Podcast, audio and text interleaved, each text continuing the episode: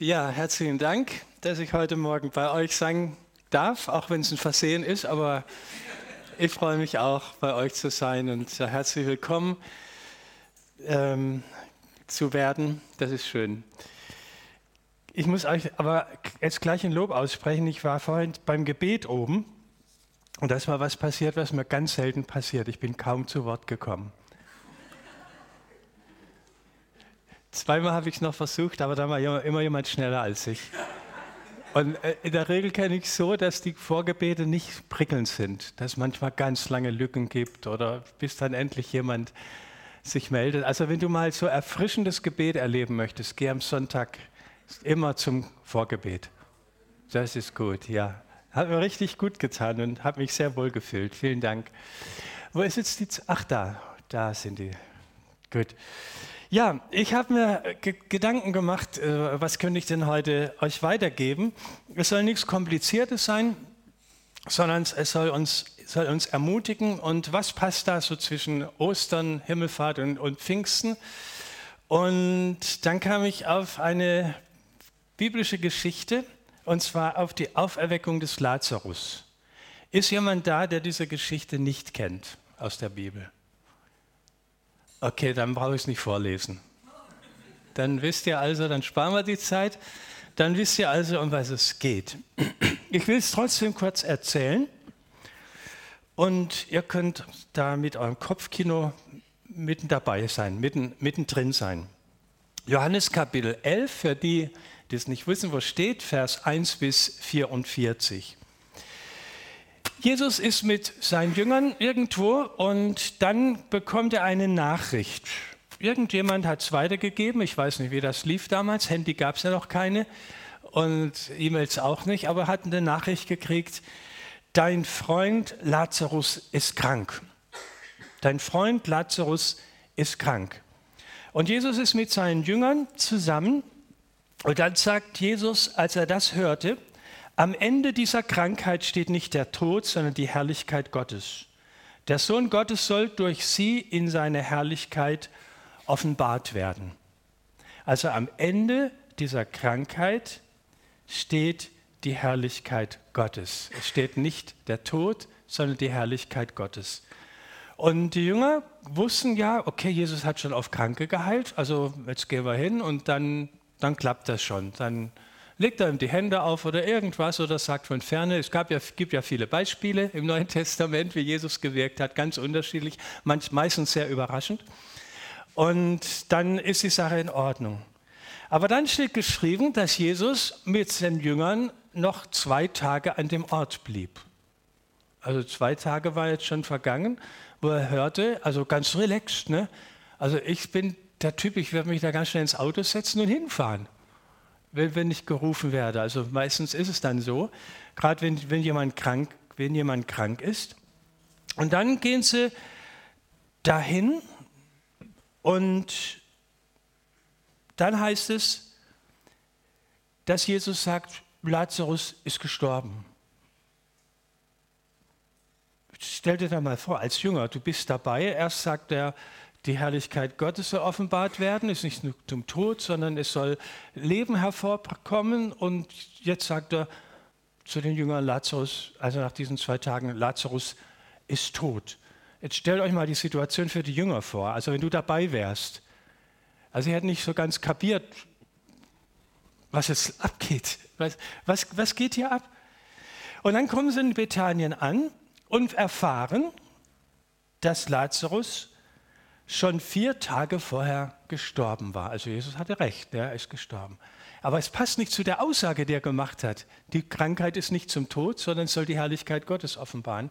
Jetzt könnt ihr euch vorstellen, die kommen vier Tage zu spät zur Beerdigung. Ist eigentlich ein bisschen peinlich, ne? Jetzt muss ich euch was erzählen. Mir ist es mal passiert, tatsächlich. Ich habe eine Beerdigung, die ich halten sollte, verpasst. Da da geht es dir hoch und runter, da weißt du nicht mehr, was vorne und hinten ist. Ne? Und das vergisst du nie, das werde ich auch nie vergessen. Ja?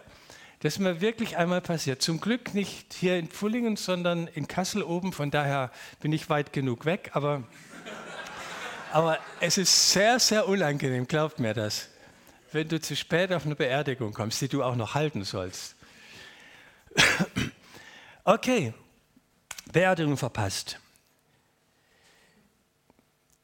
Als Jesus mit den Jüngern etwa drei Kilometer vor Bethanien ist, erfährt die Martha, also die, die eine Schwester von, vom, Lazarus, äh, von Lazarus, dass Jesus kommt. Und sie läuft ihnen entgegen, also die ist da losmarschiert.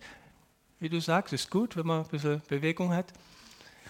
Aber in dem Fall ging es um was anderes. Sie musste Jesus gleich sagen, du kommst zu spät. Und das macht sie aus. Sie sagt, Jesus, wenn du rechtzeitig gekommen wärst, dann wäre mein Bruder, dein Freund Lazarus, nicht gestorben. Also es geht immer noch von Krankenheilung aus, ja, weil das kannten die Leute, das wussten die Leute von Jesus, das, das kann er. Aber der Rest war noch ein bisschen unbekannt. Ja, okay, und sie sagt, wenn du hier gewesen wärst, dann wäre mein Bruder nicht gestorben. Und dann sagt Jesus ganz überraschend, dein Bruder wird auferstehen dein Bruder wird auferstehen. Und Martha sagt, ja klar, am jüngsten Tag wird er auferstehen. Nee, nee, dein Bruder wird auferstehen. Nicht erst, nicht erst am jüngsten Tag. Denk dran, er hat den Jüngern gesagt, die Herrlichkeit Gottes soll offenbart werden durch, durch diese Geschichte.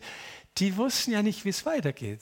Und wenn du jetzt in dem, der Gesellschaft bist, weißt du auch nicht, wie es weitergeht. Wir haben oft den Vorteil, dass wir, oder immer den Vorteil, dass wir immer wissen, wie die Geschichten der Bibel ausgegangen sind. Ne? Und dann beurteilen wir, dass die Leute so ungläubig waren. Bei mir wäre es wahrscheinlich genauso, wahrscheinlich genauso gegangen. Ja, jetzt springt Martha wieder zurück zu ihrer Schwester und sagt, Jesus ist da oder Jesus, Jesus kommt. Die Maria steht auf und geht Jesus auch entgegnen äh, entgegen. Jesus ist in der Zwischenzeit am Ortsrand angekommen.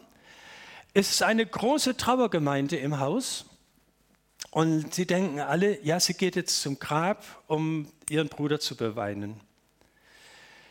Und auch sie sagt zu Jesus, Jesus, du bist zu spät gekommen. Wärst du rechtzeitig gekommen, dann wäre alles in Ordnung. Da müssen wir jetzt nicht eine Trauerfeier abhalten, sondern wir könnten zusammen irgendwas, irgendwas unternehmen. Jetzt bist du und ich, wir sind jetzt jemand von dieser Gesellschaft, die da eben noch weint und, und traurig ist und dabei ist. Und wir gehen gemeinsam jetzt zum Grab. Es war ein Höhlengrab, in der Lazarus lag. Das heißt, Lazarus und seine Schwestern waren nicht arm. Denn solche Gräber konnten sich nur Leute leisten, die auch ein bisschen Geld hatten. Übrigens, Jesus war auch in so einem vornehmen Grab. Ne? Aber er hat sich das nur für zwei Nächte geliehen. Also ohne Verpflegung wahrscheinlich, ich weiß nicht, aber auf jeden Fall. Hat für zwei, für, für, für zwei Nächte gereicht. Und dann hat er es nicht mehr gebraucht. Aber so ein ähnliches Grab war es, denn da war auch so ein großer Stein, äh, so ein großer Stein davor. Die Trauergemeinde geht hin und dann sagt Jesus, vielleicht wollten sie, dachten sie, jetzt wird Jesus irgendeine Rede halten über seinen Freund und wie ihm leid das, ihm das alles tut. Und dann fragt er, wo ist er begraben? Wir müssen uns vorstellen, im Orient, das ist da übrigens bis heute noch so, wenn du da tot bist, wirst du sofort begraben. Es gibt keine äh, äh Leichenhallen mit Kühlhaus wie bei uns, wo du dann sagst, wann ist Beerdigung? In 14 Tagen, das, wenn ein Termin frei ist. Nein, da wird man in der Regel noch am selben Tag äh, dann, auch, dann auch begraben. Ja, Entschuldigung. Die Trauergemeinde geht hin und ich, ich stehe dazwischen und denke auch, hä, was macht Jesus? Wo ist er begraben? Ja, okay, dann gehen sie, gehen sie zusammen hin. Und dann warte ich jetzt auf die Trauerrede von Jesus oder dass er weint, das hat er auch hier gemacht und die Leute denken, Mensch, ist der traurig jetzt, aber was kommt jetzt? Und dann sagt Jesus plötzlich etwas was, was die Leute nicht verstehen können. Und ich hätte es auch nicht verstanden. Jesus sagt auf einmal, wälzt den Stein zur Grabkammer weg. Bei der Beerdigung, das wäre wie wenn jemand sagen würde, hol den Sarg wieder raus. Bei uns heute. Da staunt man, gell? Und die denken, was ist jetzt los? Was, was passiert hier? Will, will der da reingehen? Will der da reingehen und dann sagt, dann sagt die Martha, Jesus, das geht nicht. Der riecht doch schon. Vier Tage. Habt ihr schon mal Verwesungsgericht in der Nase gehabt? Oh, das ist schrecklich. Ich hatte das einmal. Du brauchst wochenlang, bis du das wieder weg hast. Er riecht schon. Geht, geht da ja nicht rein. Und dann gibt er Jesus eine Antwort, Martha. Habe ich dir nicht gesagt, wenn du glaubst, wirst du die Herrlichkeit Gottes sehen? Auch wieder eine Antwort, die, die man in der Situation nicht verstehen kann. Ne? Wenn du glaubst, wirst du, ja, was soll ich denn glauben? Mein Bruder ist tot. Und ich glaube, dass Jesus, dass du, dass du Wunder tust und so weiter, aber, aber das passt doch jetzt nicht zusammen. Das ist immer der Unterschied zwischen der Denke von Jesus, weil er das Ziel kennt, und unserer Denke oft, weil wir das Ziel nicht kennen. Kommen wir zu anderen Ergebnissen. Deshalb ist immer gut, dem zu vertrauen, was er sagt. Auch in Situationen, mit denen wir noch nicht klargekommen sind. Auch in Situationen, wo wir noch keine Antwort haben. Das, was sein Wort ist die Wahrheit und sein Wort ist lebendig. Und unsere Gedanken, die zwitschen manchmal in eine falsche Richtung. Und dementsprechend haben wir dann auch die Ergebnisse nicht. Habe ich dir nicht gesagt, Martha, wenn du glaubst, wirst du die Herrlichkeit Gottes sehen? Hat das garantiert nicht verstanden. Und jetzt kommt noch was. Die Leute gucken wahrscheinlich noch, wie geht es jetzt weiter? Auf einmal ruft Jesus, oder bet, Jesus betet, das habe ich vergessen zu sagen, Jesus betet, sagt Amen, und auf einmal ruft der Lazarus, komm heraus. Denk dran, du stehst in der Trauergemeinde. Hat das schon mal ein Pfarrer gesagt? Ich habe schon viele Leute beerdigt, aber das habe ich noch nie gesagt. Ich, ich kam gar nicht auf die Idee. Schon bei der Vorbereitung überlege ich mir, was sage ich, um die Leute zu trösten. Aber nicht, um den Toten aufzuwecken. Auf jeden Fall ich, ich stehe jetzt da und denke, was ist jetzt los? Hat, hat Jesus zu viel getrunken oder, oder ist es die Hitze oder irgendwas stimmt nicht? Das haben die alle garantiert zum ersten Mal in ihrem Leben gehört. Da ruft einer rein, Lazarus, komm heraus. Was machen wir? Wir schauen alle, wo, wo ist denn? Nimm mal an, das wäre hier. Ne? Da ist das Grab, da geht es runter. Was machen wir? Oder? Kinn runter, Augen auf. Was passiert jetzt? Was passiert denn da? Ist, ist das Wirklichkeit oder was ist es? Und dann auf einmal, du guckst und dann siehst du, wie da plötzlich eine Hand kommt. Das hört sich so nach Zombie an, ne? so, so, so ganz gruselig ganz gruselig oder wie auch immer. Und da kommt plötzlich der Lazarus raus. Aber nicht, hallo, hier bin ich, sondern umwickelt. Der war ja einbalsamiert. Die ganzen mit, mit, mit Tüchern, der ganze Körper umwickelt, inklusive Kopf. Und da, da kommt er raus. Ich glaube, manche Leute waren schon bereit, davon zu rennen. Weil das ist so unwirklich, das ist so unwirklich. Ne? Äh, ich merke, ihr, ihr stellt euch das auch gut vor. Also wir sind ja auch dabei, ne? wir sind ja auch alle dabei bei dieser Geschichte. Und jetzt kommt dieser Mann da raus, unsicher, logisch, er sieht ja nichts. Heißt nämlich tatsächlich, auch der Kopf war, ein Tuch war über dem Kopf und, und wackelt da vor sich hin. Und dann bleibt er vielleicht stehen und ich kann mir vorstellen, dass die Leute sagen, was ist denn das, was, was ist hier los? Zwick mich mal, ich glaube, ich, ich träume. Der Lazarus, dann bleibt er stehen wahrscheinlich, weil er will sich ja nicht den Kopf irgendwo anstoßen. Aber er war komplett umwickelt. Die nächste Botschaft, die Jesus sagt, bindet ihn los. Jetzt stelle ich mich ganz hinten an ich gehe doch nicht hin und, und binde da den, den Mann los. Was, was, was passiert dann? Weil, weil ich sage, das ist ja fast grauenhaft. Ne? Die Martha sagt eben, hey, der riecht schon. Und, jetzt will ich den, und jetzt kommt er auch noch raus. Das ist, allein das ist schon ein Schock. Und jetzt will ich da noch wegbinden, äh, ihn freibinden. Also so wie ich mich kenne, hätte ich mich nicht gemeldet.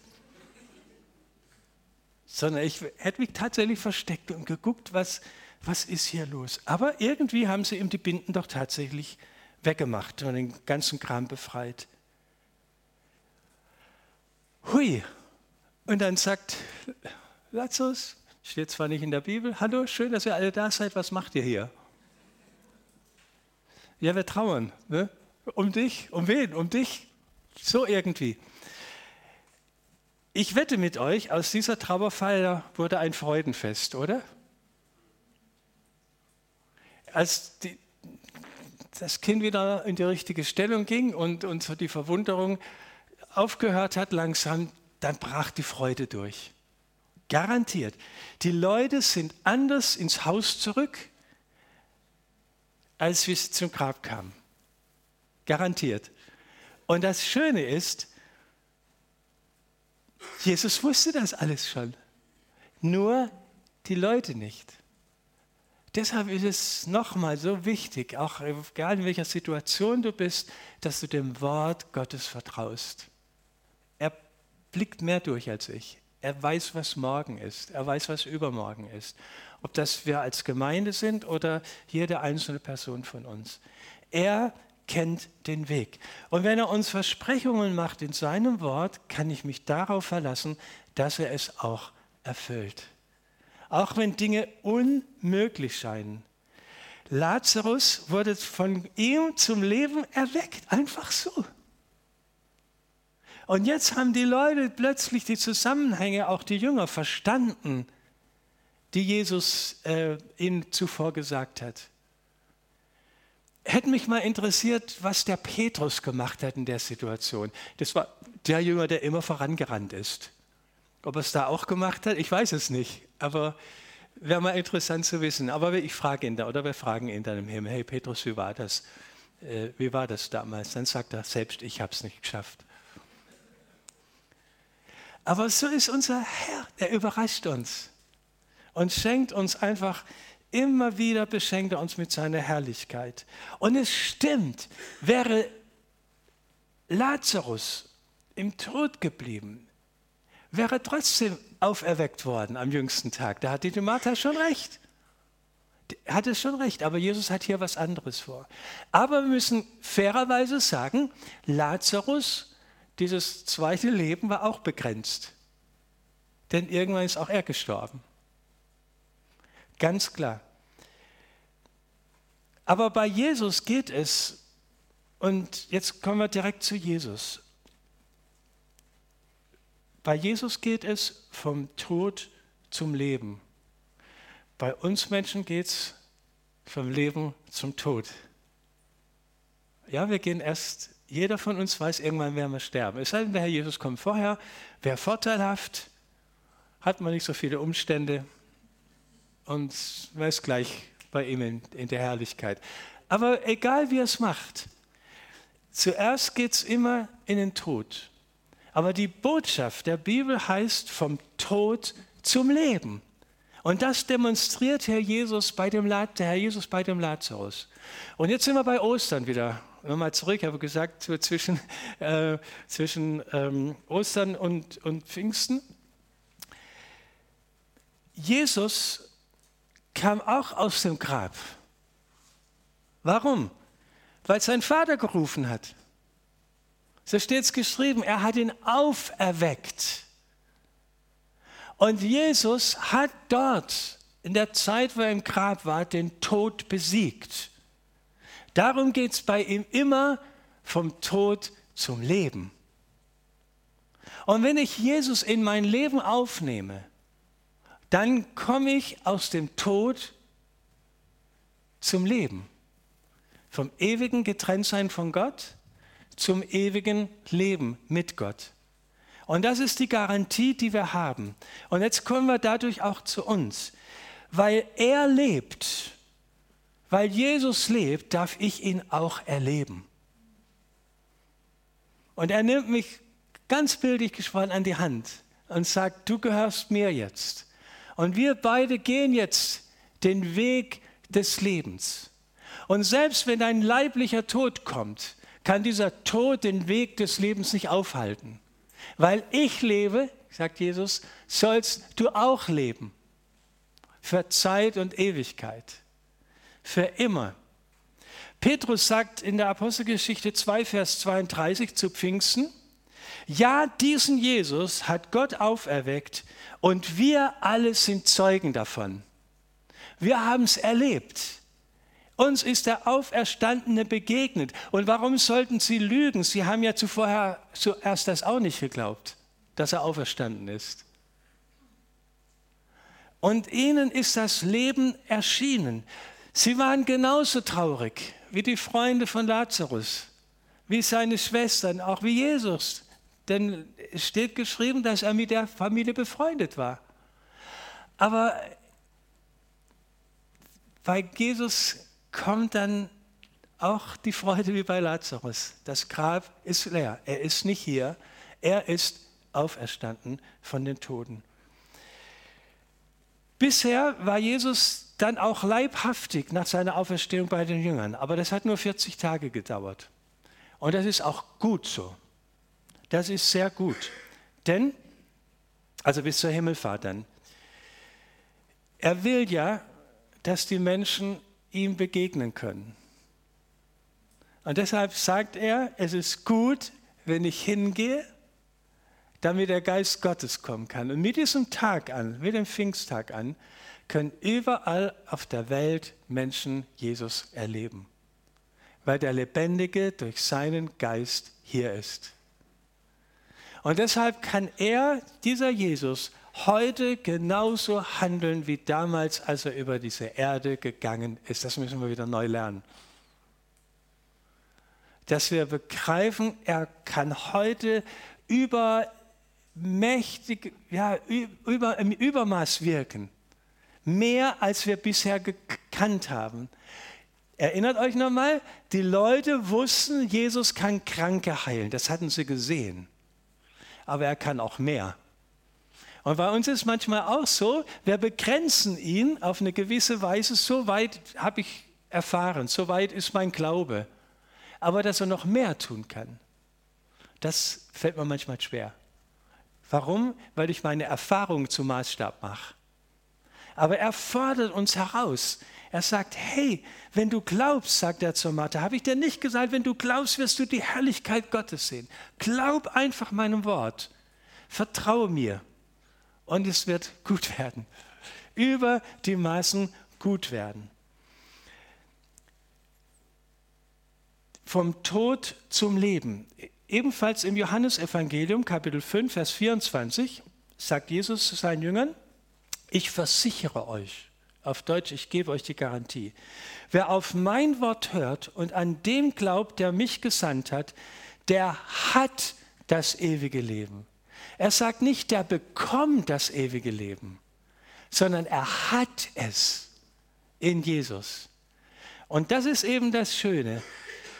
Er hat das ewige Leben. Auf ihn kommt keine Verurteilung zu. Luther übersetzt, er kommt nicht ins Gericht, ins Gericht Gottes sondern er ist vom Tod zum Leben übergegangen.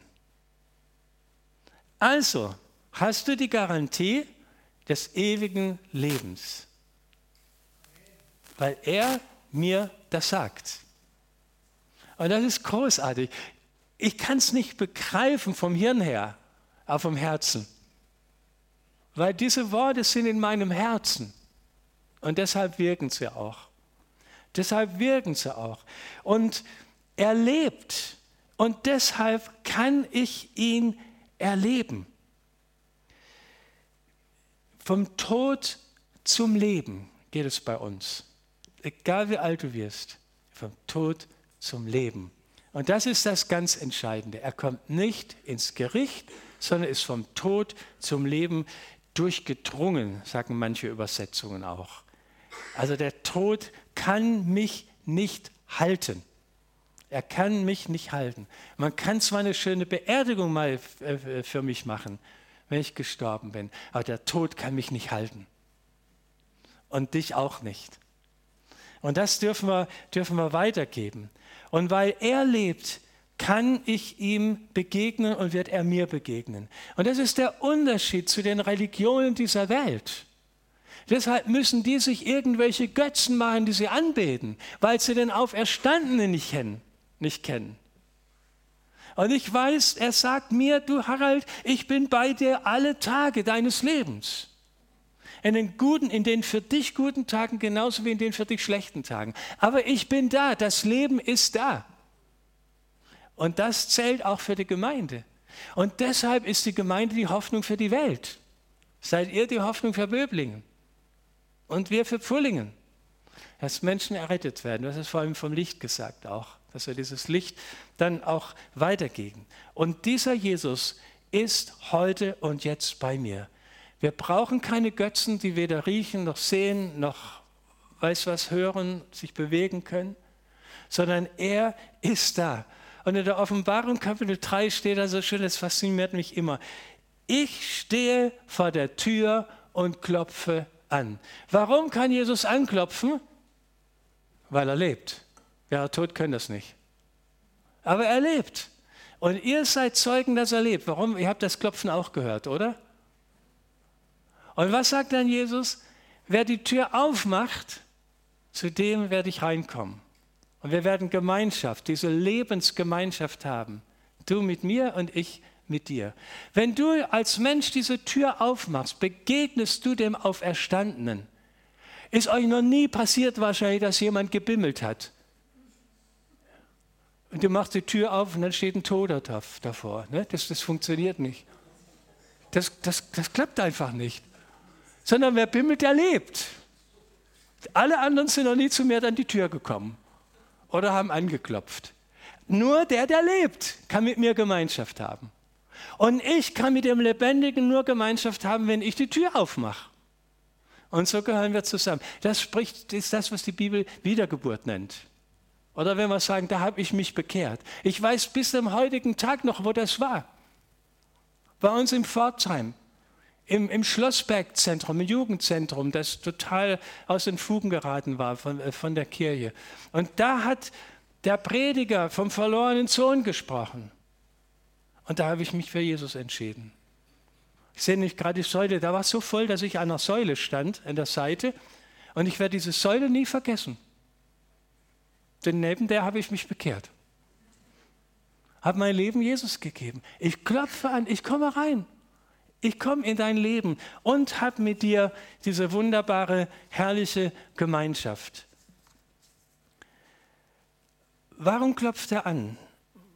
Weil er mich vom Tod zum Leben führen möchte. Das ist sein Auftrag, bis er wieder kommen wird. Er lebt und deshalb darf ich mit ihm leben. Und diese lebendige Beziehung, die geht dann das ganze Leben lang. Er ruft, Lazarus, komm heraus. Er ist es, der das Leben schenkt. Ja? Das ist die, die Bedingung, dass ich auch dieses Klopfen höre oder dieses Rufen, Lazarus, komm heraus. Und ich möchte jetzt, dass wir einfach uns so nach Jesus ausstrecken, noch eine kurze Zeit und das nochmal hören, wie er, wie er uns ruft. Vielleicht muss jemand ganz neu gerufen werden von uns. Ist manchmal so, ja. Und dann ist euch ja aufgefallen, dass Jesus sagt, bindet den Lebendigen los. Denn manchmal haben wir noch irgendwelche Dinge, die, die müssen gelöst werden in unserem Leben, auch im neuen Leben, die noch gelöst, befreit werden müssen. Und das möchte Jesus auch tun. Auch bei mir und bei uns heute Morgen. Aber er sagt, am Ende steht nicht der Tod, sondern die Herrlichkeit Gottes. Am Ende steht die Herrlichkeit Gottes bei dir und bei mir. Jesus, ich danke dir, dass wir aus dem Tod zum Leben gerufen sind. Wenn heute Morgen jemand da ist, vielleicht jetzt auch zuschaut in der Predigt und du hast diese Begegnung noch nicht erlebt, dann darfst du jetzt hören. Er ruft dich und er sagt, komm raus, aus dem Tod hinein in das neue Leben. Nimm das jetzt einfach an, wenn du diese Begegnung noch nicht hattest. Er ist da, denn diese Begegnung soll Gott verherrlichen in Jesus Christus, was er für dich und für mich getan hat. Geh einfach an die Tür. Hier ist natürlich das Herzenstür gemeint und öffne ihn. Und dann wird dieses Licht Gottes in dein Leben hineinkommen. Du kommst aus der Dunkelheit ins Licht mit deinem Gott. Der Sünde soll, das Ergebnis der Sünde ist der Tod. Und wenn diese Sünde weggenommen ist, hat der Tod keine Macht mehr. Sondern jetzt ist das Leben da, das neue Leben mit Gott.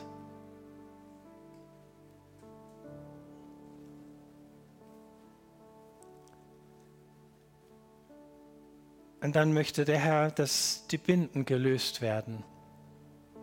Das sind Dinge, die uns manchmal auch in diesem neuen Leben noch anhaften, aber auch seine Herrlichkeit uns zeigen möchte. Und er möchte dem einen oder anderen von uns vielleicht sagen, ich binde dich jetzt los von deinen falschen Gedanken über dich selbst, die dir manchmal das Christsein so schwer machen dass du denkst, ich bin nicht gut genug. Oder die anderen sind viel besser, die anderen sind viel weiter und ich bin so der, die graue Maus und, und bin so unbedeutend. Wärst du unbedeutend, wäre Jesus nicht für dich gestorben. Wärst du unbedeutend, würde dir Jesus nicht begegnen. Aber er will und er wird dir jetzt begegnen und jetzt sagen, wer du bist. Sein geliebtes Kind, das er in der Hand nimmt. Und vertraue nicht mehr deinen Gedanken, sondern vertraue Gott. Vertraue seinem Wort, seinen Verheißungen. Der eine oder andere muss vielleicht frei gelöst werden von Gedanken aus der Vergangenheit, die ihn immer wieder, oder Erfahrungen aus der Vergangenheit, die ihn immer wieder runterdrücken die so vielleicht so peinlich, so unangenehm sind. Aber die Bibel sagt, das Alte ist vergangen. Wenn wir mit Jesus leben. Lass dich frei binden davon, von dieser Binde, lass dich befreien. Er sagt es dir. Er sagt es dir. Und wer ihn der Sohn frei macht, der ist recht frei. Da gibt es nichts mehr zu grübeln. Der eine trägt vielleicht noch Verletzungen mit sich herum, die ihn immer wieder schwer machen. Vielleicht auch Verletzungen durch Menschen. Aber du darfst wissen, er ist da, um dich zu trösten, um dich zu heilen. Er möchte dich rausholen aus diesen Verletzungen, dass auch deine Gedanken und dein Handeln frei wird und du ja ein fröhliches, unbekümmertes, glückliches Gotteskind sein kannst. Das weiß mein Papa. Er ist so stark. Er hat mich frei gemacht, auch von diesen Verletzungen.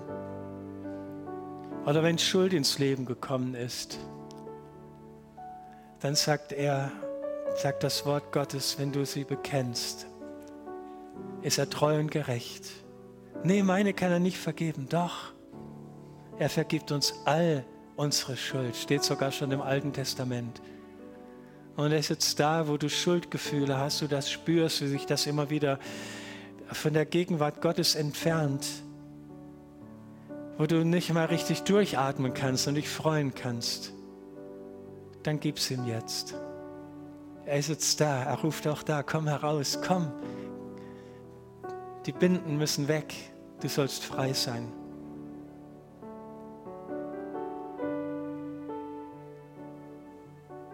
Der Tod ist verschlungen in den Sieg. Die Sünde ist vergeben. Seine Richtung ist immer frei und heilwerdend. Und das gilt auch für dich.